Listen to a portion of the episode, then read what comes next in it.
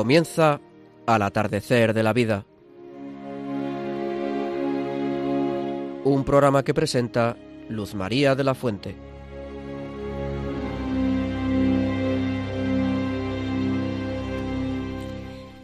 Queridos amigos y compañeros mayores, buenas tardes. Hoy, valiéndonos de las palabras de San Juan de la Cruz que presiden nuestro programa de mayores, en este atardecer del mes de febrero hablaremos de la vida, de nuestra vida y de un aspecto muy importante que nos concierne especialmente a los mayores. Título del programa Los mayores y la fuerza misionera de la oración de intercesión, Papa Francisco. Me acompañan María Antonia Colado. Buenas tardes, María Antonia. Buenas tardes. Pilar Díaz Azumendi, ¿cómo estás, Pilar? Hola, bien, bien, muchas gracias. Luis Plaza Vicente, ¿qué tal, Luis? Buenas tardes, eh, queridos radio oyentes, como se decía en mis tiempos. Espero que estéis todos bien. Jaime Tamarit, buenas tardes, Jaime. Hola, buenas tardes, Luz María. Encantado de estar contigo otra vez. Y Javier Esquina. Buenas tardes, Javier. Hola, buenas tardes, Luz María.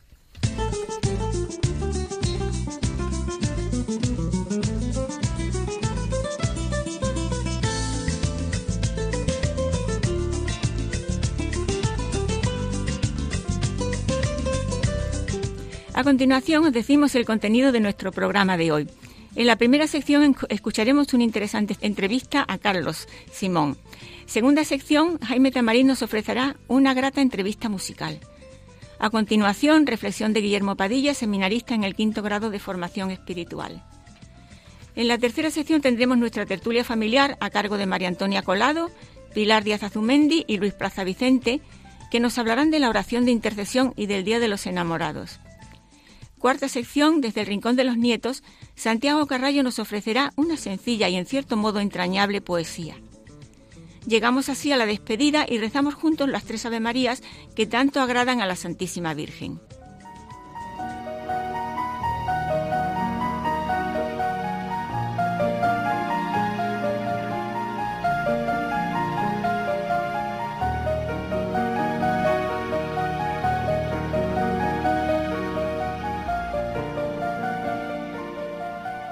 Hoy vamos a recordar algunas frases del Papa Francisco sobre la oración de intercesión, una oración que los mayores solemos rezar muy a menudo por los hijos, por la familia y por las personas que nos piden que recemos por ellas o sencillamente por tanta gente a la que nos gustaría ayudar con nuestro cariño y el tesoro del tiempo que tenemos los mayores propio de la jubilación.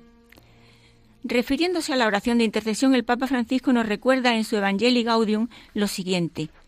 Hay una forma de oración que nos estimula particularmente a la entrega evangelizadora y nos motiva a buscar el bien de los demás. Es la oración de intercesión. También dice el Papa Francisco refiriéndose a la persona que somos cada uno y cada una de nosotros. Yo soy una misión en esta tierra y para esto estoy en este mundo. Hay que reconocerse a sí mismo como marcado a fuego por esta misión, de iluminar, bendecir, vivificar, levantar, sanar, el Santo Padre nos da la pauta de ese comportamiento refiriéndose a la Santísima Virgen. Ella es la amiga, siempre atenta para que no falte el vino en nuestras vidas. El Santo Padre nos asegura, con su estilo cercano y familiar, que alcanzamos plenitud en nuestra vida cuando rompemos las paredes y el corazón se nos llena de rostros y de nombres.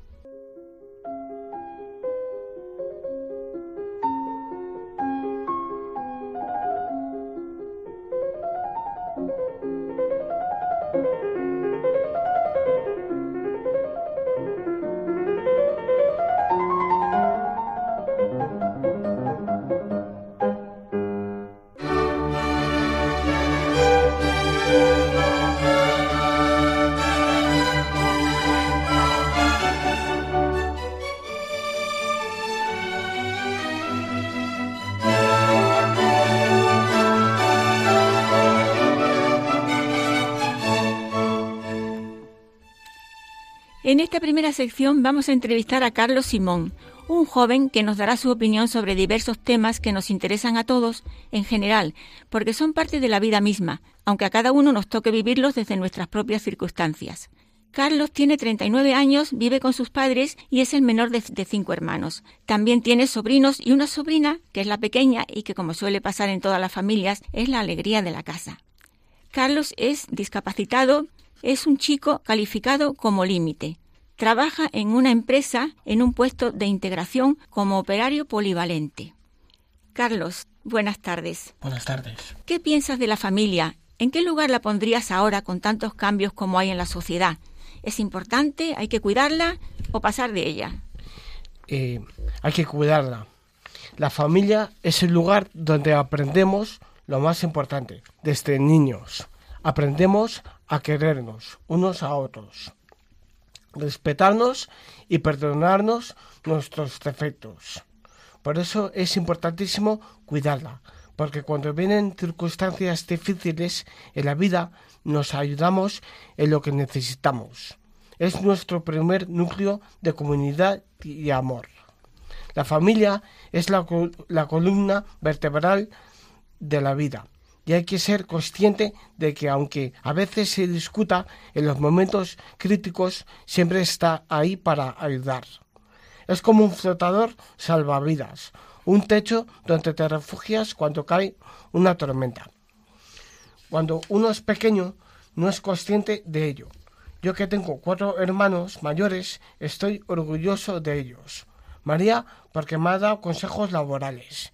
Y los chicos, Paco, Gabriel y Luis, cuando alguien me molestaba, me lo quitaban de encima, rapidito, y el problema desaparecía. Siempre me sentía protegido por ellos, cuando era niño. Luego me han dado ocho sobrinos, de todas las edades, pequeños, niños, adolescentes y universitarios. Son todos guapísimos y me lo paso con ellos estupendamente. Charlamos, me acompañan al fútbol y voy a verlos cuando juegan a fútbol y al pádel. Cuando nos reunimos todos padres y abuelos y nietos somos 21. Y por último, tengo tres preciosidades de sobrinas. Un bombón, una princesa y la mayor súper estudiosa y responsable. ¿Cómo ves tú, Carlos, la juventud actual? Creo que tienes muchos y buenos amigos. Hay muchos jóvenes con muy buenos sentimientos, pero la sociedad y el ambiente no ayudan a que esos sentimientos se manifiesten y se concreten en cosas buenas. Se dice que el que tiene un amigo tiene un tesoro, y no siempre es fácil encontrar un buen amigo que te lleve por buenos, por buenos caminos. A lo largo de la vida vas encontrando personas que te quieran y te den buenos consejos y te ayudan. A mí me pasa eso en el sitio en donde veraneo. Hay muchas buenas personas a las que veo año tras año. Hablo mucho con ellas y lo pasamos muy bien.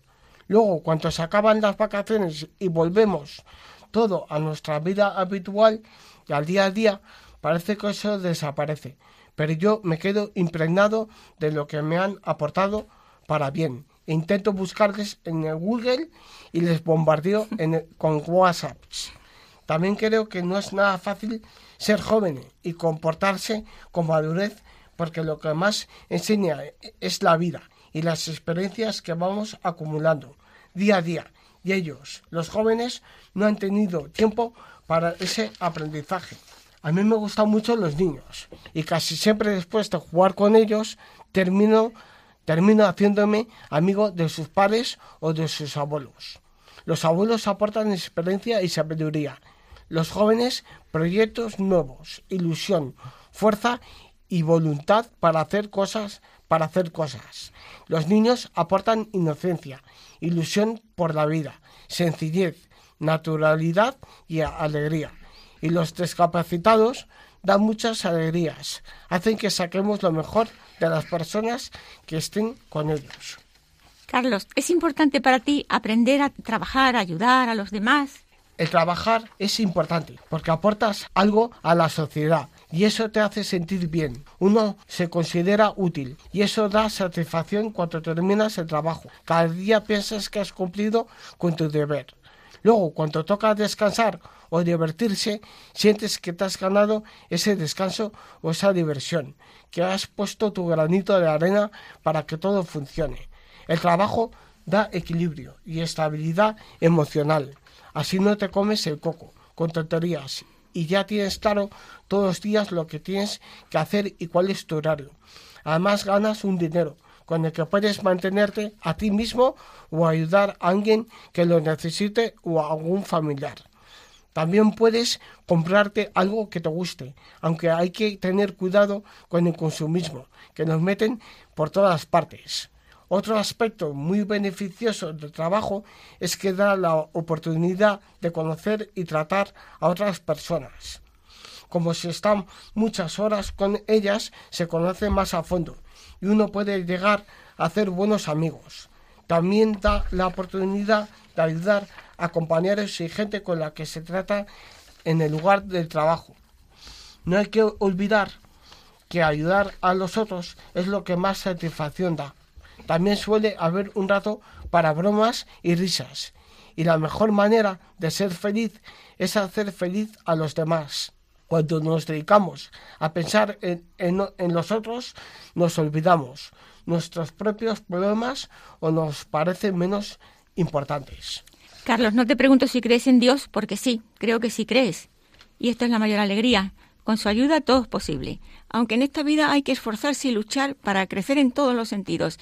En este mundo la perfección no existe para nadie. ¿Estás de acuerdo? Sí, sí, claro. Creo en Dios, aunque yo a veces me olvido de Él. Pero sé que Él nunca se olvida de mí. Ya he experimentado en varias ocasiones que cuando algo me ha preocupado pasarlo a Dios, mi problema ha sido la solución. Ya sé que eso es ser egoísta con Dios, pero yo solo puedo ofrecerle cosas insignificantes. Muchísimas gracias, Carlos Simón, por venir a nuestro programa de mayores y por contarnos cosas tan interesantes que no se nos van a olvidar. Acuérdate de rezar por nosotros, por los mayores. Y mil gracias. De nada.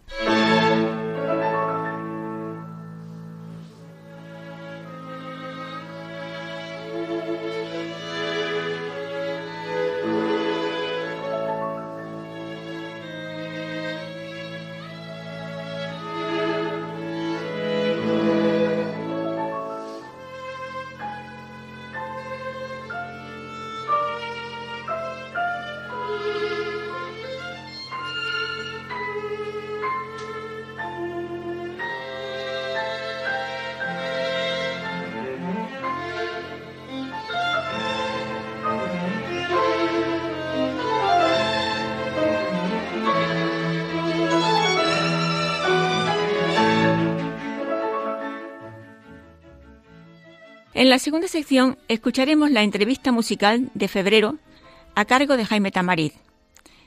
Jaime, nos alegra tenerte de nuevo en el atardecer de la vida, como has estado ya anteriormente. ¿Qué temas nos sugieres para comenzar la entrevista de hoy? Buenas tardes, Luz María. En estos meses me he dedicado con especial intensidad a vida ascendente, ya que debido representar a nuestro presidente, que debe cuidar a su hija Eva convaleciente de un derrame cerebral. Sus padres, Mari y Álvaro, la atienden con un amor inmenso y todos pedimos por su recuperación. Hemos celebrado además el noveno encuentro internacional de vida ascendente en Santo Domingo, con asistencia de miembros de todos los continentes. En este encuentro se dirigió a nosotros el doctor Excelso con un mensaje del Papa Francisco resaltando el papel de la persona mayor en la transmisión y el mantenimiento de la fe. Para retomar este encuentro musical en Radio María, deseo comenzar, como siempre, con una alabanza a Nuestra Señora, con un fragmento musical tan conocido y apreciado por todos como es este Ave María de Schubert, del que escuchamos un fragmento.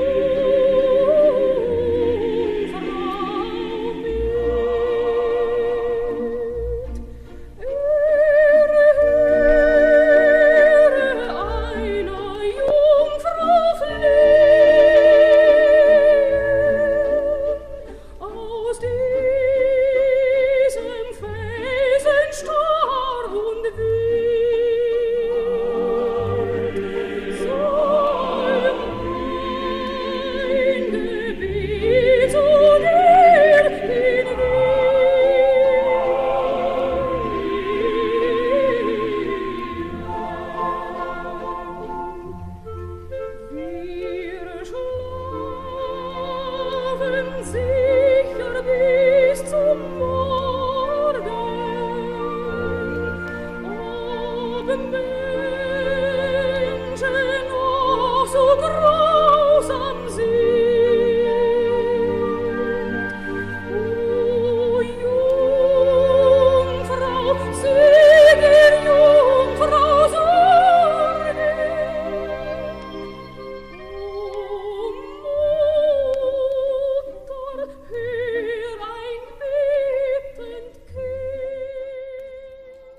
acabamos de celebrar la fiesta de los santos patronos de vida ascendente, Ana y Simeón, que después de una larga espera reconocen al Mesías en el niño que la Virgen presenta en el templo.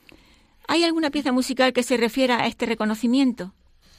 Juan Sebastián Bach, uno de los compositores más grandes de la historia, que finalizó sus días como organista en la iglesia de Santo Tomás de Leipzig, escribió numerosas cantatas y oratorios para la celebración litúrgica. Sus cantatas de Navidad terminan precisamente con una cantata en la que Simeón declara su satisfacción por el anhelo cumplido de ver al Mesías.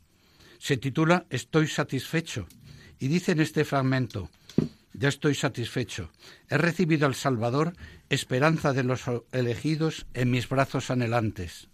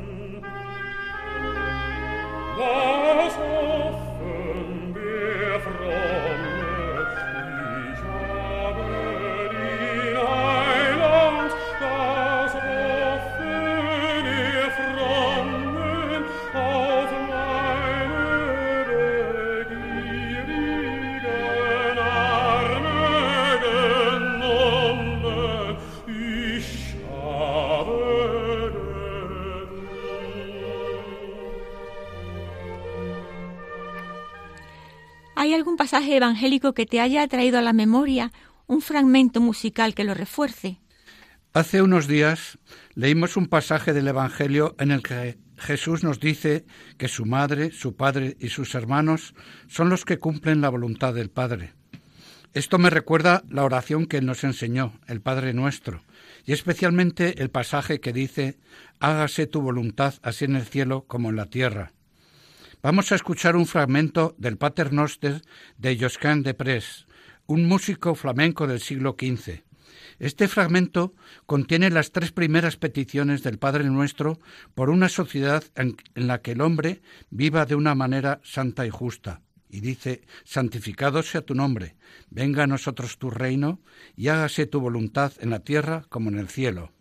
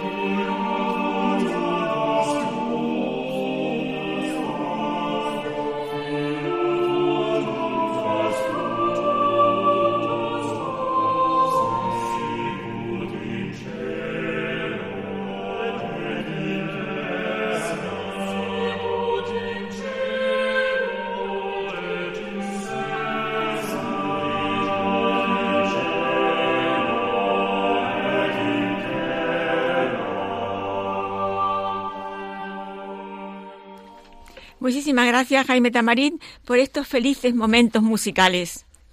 Gracias, Luz María. Gracias, Javier. Y un saludo a todas las personas mayores que escuchan este programa, que hacen una labor de voluntariado y de caridad tan impresionante. Soy testigo de ello. Hasta la próxima.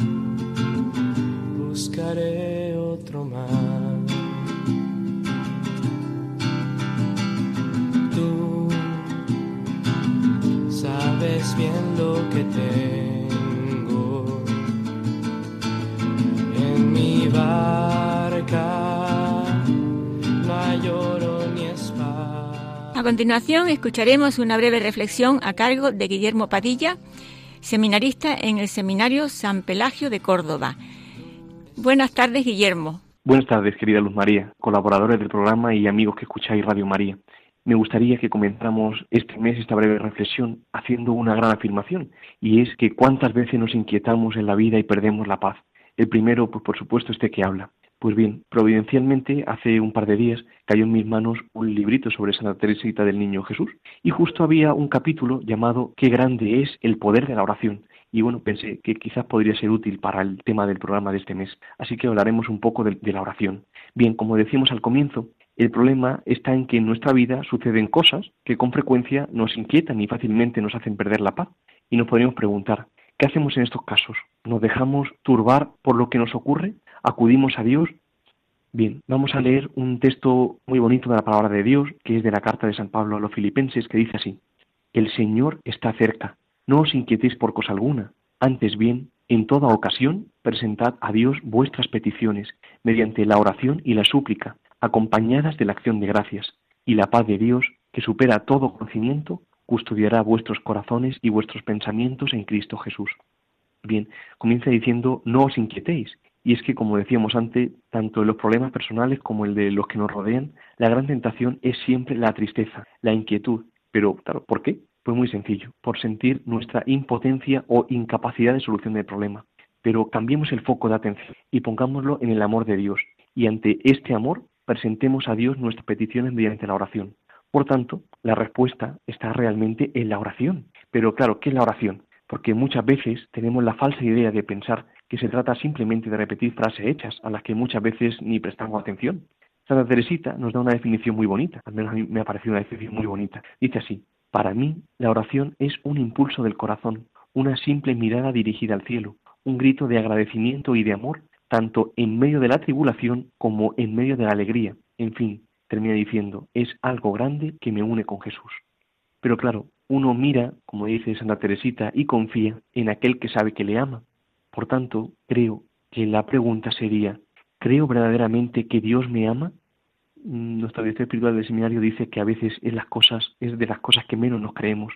Pero la verdad es que Dios me ama ardientemente y como el fuego busca cualquier rendija para abrazarnos en su amor. Y aquí entra la clave de la oración, el amor. El amor al amor con mayúsculas que es Dios se le gana con amor. Con lo cual es muy sencillo, mira, reconozcámonos lo que somos ante Él, pequeños y débiles, y de hecho le agradará muchísimo que nos presentemos así ante Él, porque dice en Magnifical que enalteza a los humildes. Pidámosle aquello que necesitamos con gran fervor y con todo el amor que de nuestra pobre parte podamos tener, y tengamos fe en sus palabras que dice, todo cuanto pidáis en la oración, creed que ya lo habéis recibido y lo tendréis. Y confiemos que como buen Padre escucha siempre las súplicas de sus hijos más pequeños, sabiendo que todo cuanto ocurre en nuestras vidas, todo será siempre para nuestro mayor bien, que no es otro, que no es otro, y atención, que gozar eternamente de su presencia, es decir, vivir en el cielo. Pero este vivir en el cielo es posible ya en la tierra. ¿Cómo? Pues muy sencillo. Es posible en la tierra si vivimos en esta unión de amor con Jesús, mirándole continuamente y presentándole también aquellas necesidades que tengamos. Y por supuesto, alabándole y dándole gracias por todo cuanto hace por nosotros. Pues hasta aquí, ojalá que el Señor nos dé la gracia de descubrir su amor ardiente por nosotros. Muchas gracias.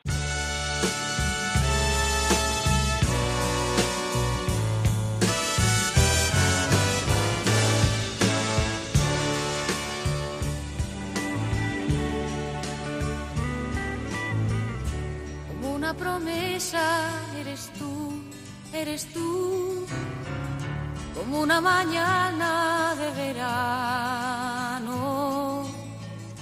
como una sonrisa eres tú, eres tú, así, así, eres tú.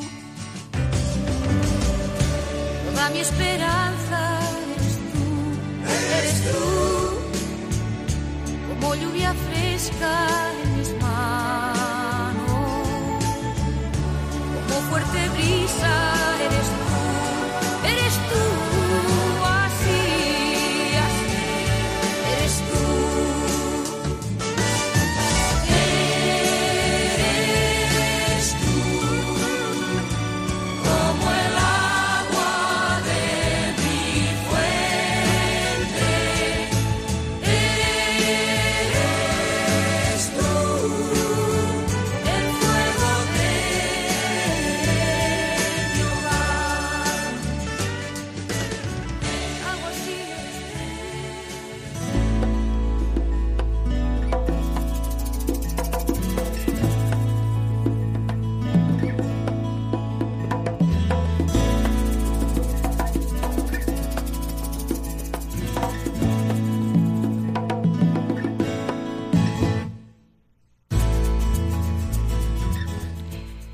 esta tercera sección damos comienzo a nuestra habi- habitual tertulia familiar en la que intervienen Antonia, Pilar, Y Luis, Y Jaime. Buenas tardes. Buenas tardes, querido equipo. Hoy quisiera proponeros algunos temas relacionados con el contenido del programa que nos pueden ayudar. María Antonia, mañana celebramos el Día de Nuestra Señora de Lourdes y con ella recordamos especialmente a los enfermos. Tu formación y tus conocimientos y sobre todo tu buen corazón te han llevado siempre a interesarte activamente por los demás. Mi pregunta, ¿esta cercanía con la realidad de la vida a través de tantas personas ayuda a salir de uno mismo, como aconseja el Papa Francisco? Y tiene que ver, como dice también Francisco en Evangelii Gaudium, con esa plenitud humana que alcanzamos cuando rompemos las paredes y el corazón se nos llena de rostros y de nombres. Eh, Luz María, no es fácil para mí personalizar esta pregunta, pero intentaré hablar de la experiencia que he vivido y sin caer en la vanidad o en el autobombo o yo qué sé. A lo largo de mi vida, desde cuando tengo recuerdos, siempre hubo en mí una inquietud e inclinación a los demás, intentando ayudar, agradar, etc. Hasta que me di cuenta que lo que buscaba la mayoría de las veces era que me quisieran. Y qué bien me hubieran venido entonces las palabras del Papa Francisco en la alegría del Evangelio, cuando advierte que el corazón se cansa de luchar porque en definitiva se busca a sí mismo en una carrera sedienta de reconocimientos, aplausos, premios, puestos, etc. Gracias a Dios, poco a poco experimenté que aquello que de verdad hacía desinteresadamente llenaba mi corazón de alegría, me daba fuerza para seguir. En esto contesto a tu pregunta, Luz María. Yo de verdad he sentido la alegría y el amor de Dios cuando mis acciones eran gratuitas y desinteresadas, y cuando mi entorno me repite aquello tantas veces oído de que eres tonta. Esto no hace más que aumentar mi amor a los que me necesitan. Como también nos dice el Papa Francisco en la alegría del Evangelio, uno no vive mejor si escapa de los demás, se esconde, si reniega a compartir, si se resiste a dar, si se encierra en la comodidad. Eso no es más que un lento suicidio. Cuando rompemos las paredes y el corazón se llena de rostros y de nombres, entre ellos, por ejemplo, Carlos, que lo tengo hoy aquí frente a mí, que aún estoy emocionada por sus palabras. Le conozco hace mucho tiempo y le quiero mucho. Y en él y a él, a su madre, muchísimo también, que es a quien más conozco de su familia. Y mm, vamos, hoy me ha dado una lección. Antes le quería y le admiraba, pero ahora mucho más. Em, el Papa advierte que el corazón no se cansa de luchar, porque en definitiva se busca a sí mismo. Y entonces, eh, lo que decía antes, lo que les he dicho antes, ¿no? Bueno, pues cuando no nos buscamos a nuestros, nosotros mismos y nos abrimos a los demás, es cuando de verdad tenemos la plenitud del amor. Ustedes me dirán, bueno, y a ver esta de qué va. Porque yo, desde mi silla de ruedas, desde que no veo ni torta, desde que estoy sordo, de que mis manos ya no responden a los afectos, pues aún aún, aún hay resquicios y cuando no estamos nosotros, pues está, está siempre el Señor, siempre está el Señor. También él hace, hay en una en Isaías 40:31 hay un, un fragmento que nos debe de ayudar a nosotros los mayores, porque dice, él hace a sus fieles siempre nuevos, les renovará de rigor, subirán con alas como águilas, correrán sin fatigarse y andarán sin cansarse. Bueno, pues tenemos que creernos estos, queridos amigos, y muchísimas gracias por estar ahí. Y no lo olviden nunca, ¿eh? les quiero. Jaime, ¿qué nos podrías tú decir sobre estos temas? Yo, la verdad es que las visitas que he hecho a Lourdes y a Fátima eh, me, han, me han impresionado porque son entornos llenos de espiritualidad y la presencia de la Virgen, especialmente en Fátima, me tocó muy de cerca. Fui con un hermano que quiero que recupere la fe porque es el, el, mejor de todos nosotros y está un poco alejado, pero se estaba acercando con la edad. Y el hacerse mayor y acercarse a la fe es una cosa muy bonita, que veo preciosa, ¿no? Y cuento con la ayuda de la Virgen para ello. Gracias por la pregunta, Luz María. Cuenta con nuestra ayuda también porque rezaremos todos por todos.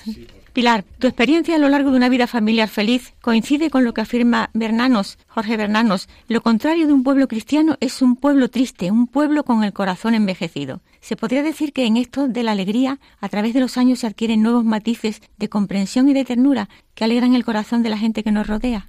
Pues sí, efectivamente. Buenas tardes, amigos. ¿Cómo pasa el tiempo, verdad? Parece que fue ayer cuando, cuando hicimos la otra tertulia. Pues uh, diré en relación a tu pregunta que efectivamente el pueblo triste pues no, no, no llega a nadie. Pueblo cristiano se nota. Y tú tienes que dar fe de ello con tu alegría. A veces no la tenemos eh, eh, con la cara triste y, y no, hay que ser alegres y, proclamar eso, la, alegría de, que el Señor y la Virgen están con nosotros. El, domingo que, el último domingo de, la Eucaristía del Papa en Panamá, me impresionó muchísimo la humilía me encantó. Iba dirigida a los jóvenes, pero también a nosotros, que decía, el futuro no es el futuro, el futuro es hoy, hoy, no es mañana. Hoy hay que hacer todo, ser caritativo, ser eh, solidario, ser todo, no dejarlo para mañana, porque ¿quién sabe qué va a pasar mañana? ¿Quién sabe lo que va a pasar? Tiene que ser hoy, que hay que demostrar que efectivamente el Señor y la Virgen nos ayuda y por eso tenemos que estar alegres. Y entonces, pues os digo que me, impresionó muchísimo que hasta, hasta lloré y todo de, de oírle. Digo, va dirigido a los jóvenes, pero también a nosotros. Porque si tú estás alegre, los que tienes alrededor están alegres. Si tú estás triste, efectivamente, yo lo, lo he comprobado por desgracia muchas veces estás mm, mala y entonces no tienes ganas ni de reírte, ni de bailar, ni de nada y lo que están al lado pues sufren muchísimo, sufren mucho. Y entonces pues, pues eso. Y luego el, interceder al, cielo, como yo digo. He rezado por el niño este que, el Julen, el chavalillo este de, de Málaga, que me, me, daba mucha pena porque han estado muchísimos días, pero ni nadie, nadie se ha acordado del cielo, de pedir a nadie nada más que una vigilia ya cuando ya llevaba el niño, pues eso, 10 o 12 días. Hicieron una vigilia y yo digo, Señor, todos los días me acostaba rezando, Señor, a ver mañana, a ver si lo encuentran. Con vida era muy difícil, tan chiquitín, y, y, como cayó era muy difícil, digo, pero por lo menos que lo encuentren y que los padres pues estén con su niño que lo den el, descanso eterno. Y, la verdad es que lo mismo que con el otro niño de, con Gabriel, he rezado muchísimo y me acuerdo mucho de los padres. Yo no sé, me han causado, será porque tengo niños pequeños, entonces te afecta muchísimo más. Pero que en fin, que yo interceder a toda la corte celestial. Por eso ya no me hacen caso. Muchas veces. No me hacen mucho caso. el ángel de la guarda me tiene olvidada. Como yo le doy tanta, tanta lata, pero no, no. Siempre me, siempre estoy, los tengo al lado, porque lo, lo noto, efectivamente.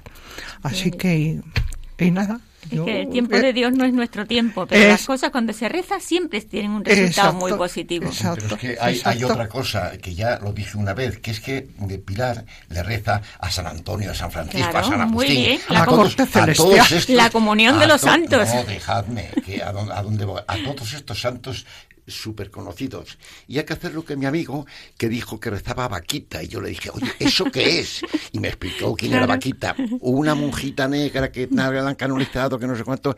Digo, anda, hay que rezar a esa que no tiene lista de espera, pero San Agustín y San Antonio, hasta que te toca.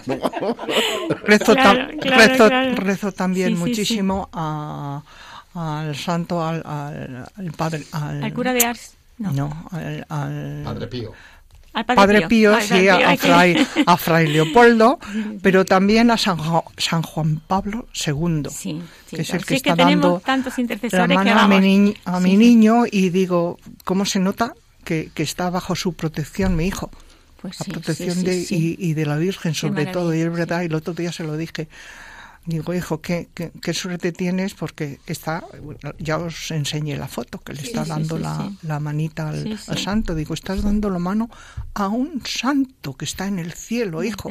A un santo, dice, es verdad, mamá. Porque él es muy, Una maravilla. muy, bueno, mariano, muy mm, todo. Perdona que te interrumpa, pero lo que más me ha gustado de todo es lo que has dicho del Papa Francisco a los jóvenes que el futuro es hoy. Hoy. Es que eso nos viene, vamos, claro. de maravilla, porque claro, lo vas dejando y o, si no, o si no te escudas en que, bueno, si es que soy tan mayor, pero es que es hoy cuando tenemos que hacer todo. Que no sabes lo que, podamos. lo que dijo, no sabes lo que va a pasar mañana. ¿Quién lo sabe? Solo arriba, el cielo. El Señor lo sabe. O sea que tienes que hacer todo hoy. Hoy, hoy. todo lo bueno que tengas dentro de tu corazón, nada de dejarlo para mañana. Luis, que estás muy callado. El próximo día 14, o sea, dentro de cinco días, celebramos el Día de los Enamorados. Por eso, y en honor de los matrimonios, de los novios, de la amistad y del afecto de tanta gente buena que hay en realidad, como nos recuerda el programa de Almudena Delgado los sábados de madrugada, ¿nos podías decir algo sobre la historia de San Valentín? Pues sí, creo que os puedo decir algo porque mm, me he preocupado en, reducir unas em, falsas informaciones que había con muy buena fe. Mm, los historiadores en su rigurosidad pues nos llevaron a la confusión. Hay varios, hay varios San Valentines que algunos se, desestimaron, uno eh, de la época romana, del martirologio del norte de África, que no venía tal, y se centró en dos San Valentines italianos, romanos concretamente, uno sacerdote y el otro obispo. ¿y cuál de los dos es? Bueno, pues señores, vamos a mirar la fecha en que vivieron los historiadores. Y entonces se descubrió que los historiadores que vivieron, que hablan del sacerdote, eran 15 o 20 años anteriores a los que hablan del obispo Valentín. Luego es el mismo porque un, sacerdote es, un sacerdote y un obispo es un sacerdote que ha sido ungido obispo. Bien, ¿por qué llegamos a esa conclusión? Pues se llega a esa conclusión porque resulta que eh, mm, San Valentín eh, o, o, San Valentines, para que veamos que estamos hablando los dos, mueren en el mismo sitio, mueren en la vía Flavia, que después se llamó Puerta del Pópulo y hoy vulgarmente Puerta de San Valentín, porque allí eh, se entierra en la iglesia de Santa Prásedes, pero después se hace una basílica homónima, eh, Basílica de San Valentín. Entonces, evidentemente, y allí está el cuerpo. Además, dejaba para el final, pero lo voy a poner aquí porque viene a colección y por si el reloj nos hace lo de siempre. Eh, en la tumba de San Valentín, que es, para mí está allí, aunque hay otra leyenda que dice que está en Madrid, porque vino en el 19 y todavía está, pero ven, cada uno arrima el ascua a su sardina y a su país. Para mí es, está allí, ¿no? Eh, resulta que este señor, porque yo, yo ya había puesto aquí unas preguntas para contestar tipo telegrama. ¿Por qué, cómo y para qué? Bueno, pues ¿por qué empieza la fiesta de San Valentín? Porque eh, el día 15 de febrero se eh, celebraban las Lupercales por el dios Luperco y la diosa Freguata Juno, diosa del sexo y fertilidad. Creo que no hay que hablar más, ¿no? Son eh, bastante descriptivas las, la dedicación de estas fiestas. Entonces allí se introducían nombres de jovencitas que los mozos cogían aleatoriamente para honrar a esas eh, deidades. Entonces pasa el tiempo y los jóvenes eh, cristianos les abomina eso y dicen, ¿qué vamos a hacer? Pues vamos a dejar la, la, fiesta que es muy popular y vamos a poner nombres de santos y meditamos las vistas de los santos. Habida cuenta de que esto era el 15 de febrero y que San Valentín muere el 14 de febrero, pues ya fue el salto se, eh, que se queda abolida esa fiesta del 15 y el 14 se la damos a San Valentín con todo lo que conlleva. Eh, cuántas cosas hay que decir, qué pena que no tiene mucho tiempo, pero diré, ¿por qué San Valentín llega al martirio? ¿Por qué le decapitan? ¿Por qué eh, le encarcelan? Pues muy bien, porque resulta que el, Mm, emperador eh, a la sazón eh, había eh, decretado que la gente no se podía casar y que no se podía enamorar, valiente cretino, ¿no? Cuando lo más bonito del género humano es, el amor mutuo, ¿no? Pero tenía una parte de razón desde el punto de vista humano y militar, y es que dice, el hombre casado no me sirve para soldado, eh, está atado para, por la mujer y los hijos, el soltero sí, y necesito soldados para mi imperio. Bueno, San Valentín hace caso omiso de eso, sigue casando parejas, le denuncian y le meten en la cárcel. Muere el tirano, le sacan por eh, la fama popular que tenía, pero como sigue en su R, cae en la cárcel. Y aquí viene una historia preciosa y es que cuando por segunda vez le meten en la cárcel, el carcelero se da cuenta que es un hombre educado, que es un hombre amable, que es muy culto, que es distinto, y le habla de su hija Julia. Le dice, mire, yo tengo una hija que es ciega de nacimiento. Si pudiera usted hacer algo por ella, dice, sí, tráemela, la tuvo, y durante el cautiverio, pues la educó ¿eh? y la evangelizó ambas dos cosas, y ambas importantes. Y le hablaba sobre todo a la niña de la omnipotencia y el amor de Dios. Tú pídele que te dé la vista, que si Él quiere, Él puede hacerlo porque no hay nada imposible. Y la niña, dicen que un día le cogió la mano a Valentín y le dice, yo creo, yo creo, yo creo. Y en ese momento, según los testigos oculares, recobró la vista la niña. Entonces se corre la fama del milagro, pero se corrió tanto que llegó a oídos de, del, del, dictador, como yo digo, y le cortaron el cuello el 14 de febrero, donde ya hemos dicho. Entonces Julia, que así se llamaba la niña, creo que lo he dicho, en agradecimiento, en la tumba de él plantó un almendro rosado, de color rosa. Y desde entonces el almendro es símbolo de el amor y la amistad verdaderas y perpetuas. ¿Eh? Qué historia más bonita, ¿verdad? Historia más preciosa, ¿eh? Además, y además muy desconocida totalmente. Sí, ¿eh? muy bonita. Sí, porque vamos, impresionante. Bueno, pues esto es básicamente porque si había sacado algunos datos históricos, porque quería. Ah, bueno, hay una anécdota que para que si alguno se lo olvide, y bueno, ¿y cómo murió? ¿Y quién lo mató? Pues eh, este señor resulta que lo, lo mató lo, lo degolló un, un soldado que se llamaba le- mató un soldado que mm, se llamaba se llamaba Furius Placidus y yo leyendo esto digo Furius Placidus es un nombre netamente eh, romano latino pero claro el español es una lengua romance viene del latín y traducimos muy bien furious es furioso, ¿no? Y placidus es placidez. ¿Cómo se come eso? Es como decir, este bacalao en vinagre está muy bien azucarado, ¿no? Es una controversia. Bueno, pues ya sabes, un furious placidus, ¿eh? Un furious eh, tranquilo degolló a nuestro querido San Valentín y le hizo famoso. Precioso, es impresionante, ¿verdad? Porque yo nunca le había dado importancia a San Valentín, me creía que era un invento. Pero ya cuando me fui enterando, comercio, digo, ¿no? bueno, bueno, Sí, sí, sí, sí, sí, es precioso. Un invento del comercio Precioso. para vender. Muchísimas gracias, querido equipo, María Antonia, eh, María Antonia Colado, Pilar Díaz Zumendi, eh, Jaime, Tamarit y Luis Plaza Vicente. Y ahora, a continuación, escucharemos una bonita poesía en la voz de Santiago Carrallo, basada en un hecho real.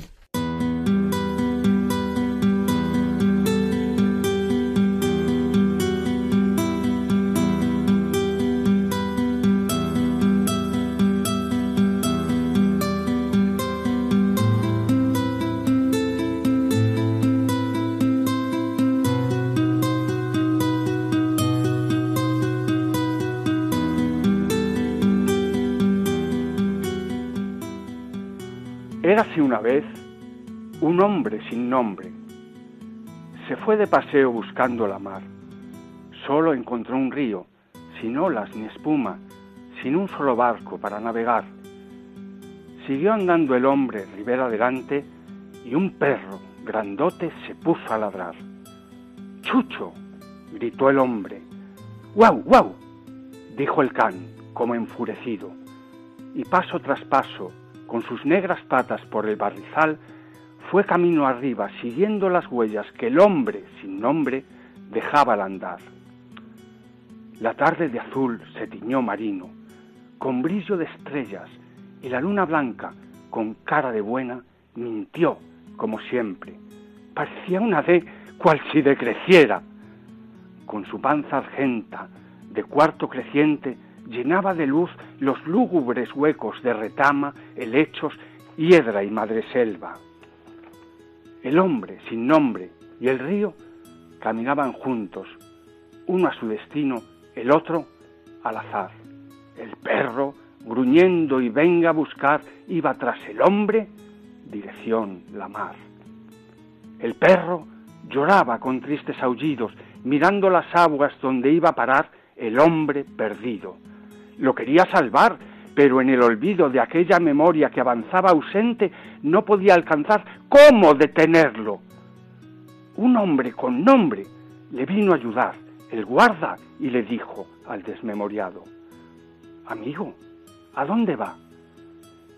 Lo cogió del brazo para regresar, y el perro cansino pudo descansar.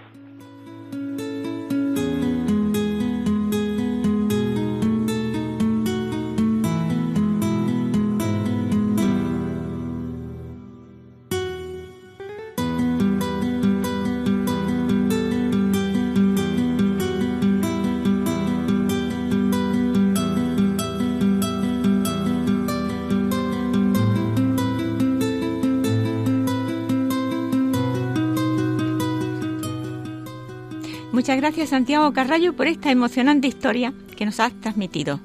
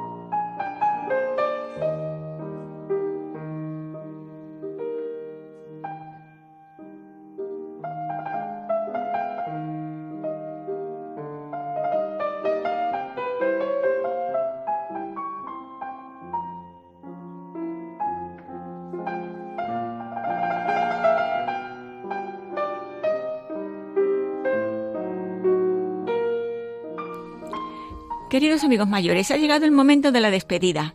Os deseamos lo mejor y damos gracias a Dios una vez más por Radio María y por los seguidores del programa Al atardecer de la vida. Que Dios os bendiga y ahora vamos a rezar las tres Ave Marías a la Santísima Virgen. Dios te salve María, María, llena eres de gracia, el Señor es contigo. Bendita tú eres entre todas las mujeres y bendito es el fruto de tu vientre Jesús. Santa María, Madre de Dios, ruega por nosotros pecadores, ahora y en la hora de nuestra muerte. Amén. Dios te salve María, llena eres de gracia, el Señor es contigo. Bendita tú eres entre todas las mujeres y bendito es el fruto de tu vientre Jesús. Santa María, Madre de Dios, ruega por nosotros pecadores, ahora y en la hora de nuestra muerte. Amén. Dios te salve María, llena eres de gracia, el Señor es contigo. Bendita tú eres entre todas las mujeres, y bendito es el fruto de tu vientre Jesús. Santa María, Madre de Dios, ruega por nosotros pecadores, ahora y en la hora de nuestra muerte. Amén. Muchas gracias, María Antonia Colado. Muchas gracias a ustedes y a la familia que somos hoy aquí en, en torno a esta mesa. Si nos vieran, somos estupendos. ¿eh? Muchas gracias, Pilar de Azumendi. Gracias a todos vosotros y a los oyentes. Muchas gracias, Luis Plaza Vicente. Gracias a vosotros, eh, amigos, que estáis al otro lado, porque día a día me dice mi entorno de amistades que crece la audición y eso es importante. Muchas gracias, Jaime Tamarit. Gracias y hasta pronto. Eh, muchas gracias, Guillermo Padilla. Muchas gracias, Javier Esquina. Y muchas gracias, Carlos Simón. Muchas gracias, Santiago Carrallo. Y muchas gracias a toda la plantilla de Radio María por la labor tan grande y tan preciosa que hacéis. Un abrazo fuerte de cada uno de nosotros. Hasta la próxima, si Dios quiere.